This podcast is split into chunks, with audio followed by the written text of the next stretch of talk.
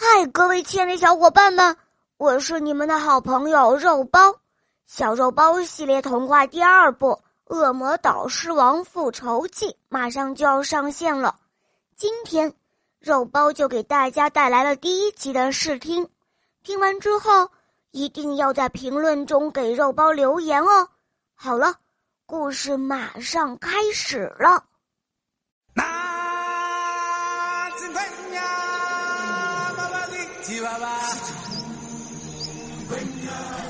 欢迎收听《小肉包系列童话》第二部《恶魔岛狮王复仇记》。本节目由喜马拉雅 FM 独家播出。第一集，播讲：肉包来了。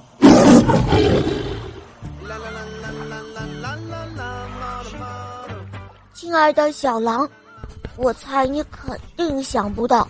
在绿色森林和紫色森林之间，有一片好大好大的海洋。我现在就在海边度假，真希望你现在也在这里。你的好朋友，肉包。此时此刻，我们可爱的小肉包正在一本正经的给朋友写明信片。他戴着一副夸张的太阳镜，撅着屁股。惬意地趴在沙滩上，在他面前是一片瑰丽宁静、碧蓝无瑕、像光滑的大理石一般的大海。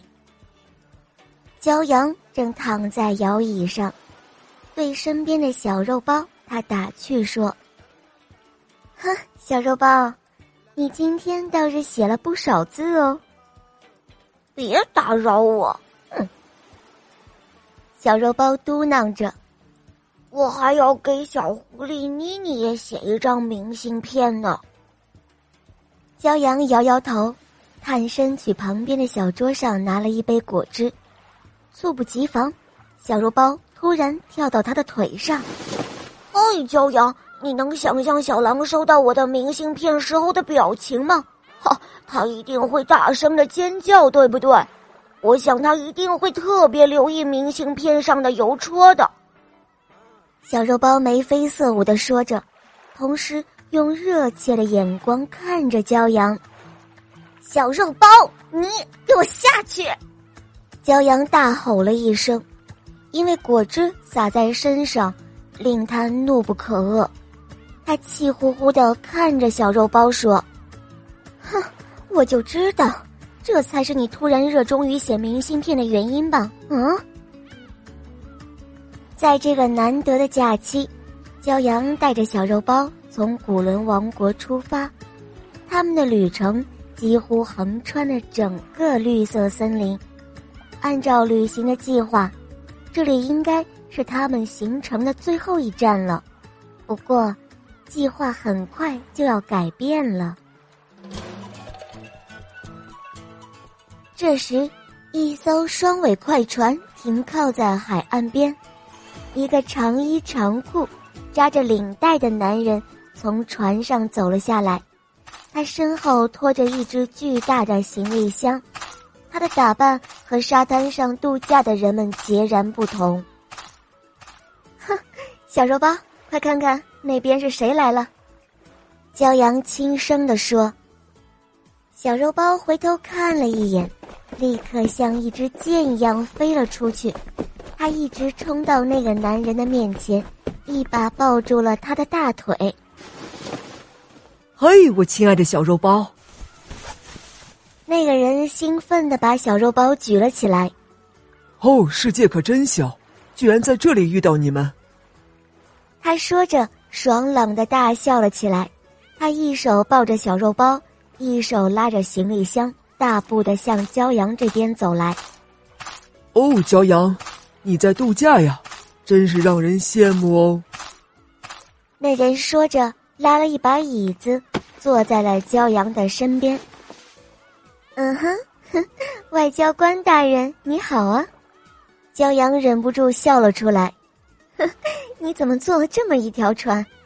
你们外交官出行不都是乘坐豪华游轮吗？啊？这个男人正是骄阳的好朋友，古伦王国的外交官罗奇先生。在此之前，他刚刚结束了对紫色森林的访问。嗨，别提了。罗奇笑着说：“我回城的路上遇到了大风暴，大船不得不临时停靠在恶魔岛上。”他说着，用手指了指大海中央。你知道吗？我在恶魔岛上滞留了三天，为了赶时间，巨人给我找了这条小船。要不是这样啊，哼，我恐怕还遇不到你们呢。哦，是吗？巨人可真是急人之难哦。骄阳笑着说：“我们这位热心肠的巨人先生，他现在好吗？”嗯，他很好，他还不断的问起你呢。罗奇一边说。一边打开他的行李箱，从里面拿出了一块漂亮的玉石来。这时，小肉包噌的一下跳到了小桌上。罗奇叔叔，恶魔岛上有恶魔吗？哦，当然有啊。罗奇说着，一边把那块玉石戴在了小肉包的脖子上。哦，还挺漂亮的，这是送给你的礼物了。小肉包缩着脖子把玉取了下来，叼在嘴里，跳回了沙滩上。哎，我说罗奇，你别送给他这么珍贵的东西，一会儿就会被他摔坏了。骄阳笑着说：“嗨，没事。其实啊，这玉的成色也一般。要说珍贵的话，在于它的来历。巨人先生忍痛割爱，才把它送给我的。”这会儿，小肉包又叼着那块玉跳上了小桌。骄阳把玉接了过来，仔细的端详着。奇怪的是，他发现自己的手背上开始显现出浅浅的印记。骄阳，罗奇叔叔说恶魔岛上真的有恶魔，哦，我真想到那儿去看看。嗯，那好啊，干嘛不去呢？骄阳回答说：“这也许是旅途中的第一回吧。”小肉包表达的一个愿望，立刻就得到了骄阳的赞许。小肉包为这样的不谋而合感到欢欣鼓舞。不过，罗奇却开始唱反调了：“嘿嘿嘿！我说骄阳，这也太冒险了吧！恶魔岛是飞禽走兽的天堂。”那里可不同于绿色森林哦，恶魔岛上没有法律，那里有不一样的生存法则。嗯，是吗？那不是很好吗？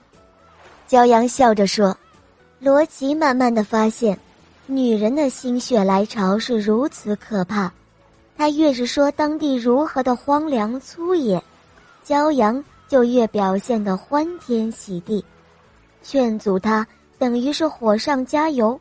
最终，恶魔岛成了一个非去不可的地方了。小肉包高喊着骄阳的名字，兴奋的满地打滚儿。他甚至想到了这样的画面：当他回到森林学校的时候，向小伙伴们亮出他在恶魔岛与恶魔的合影。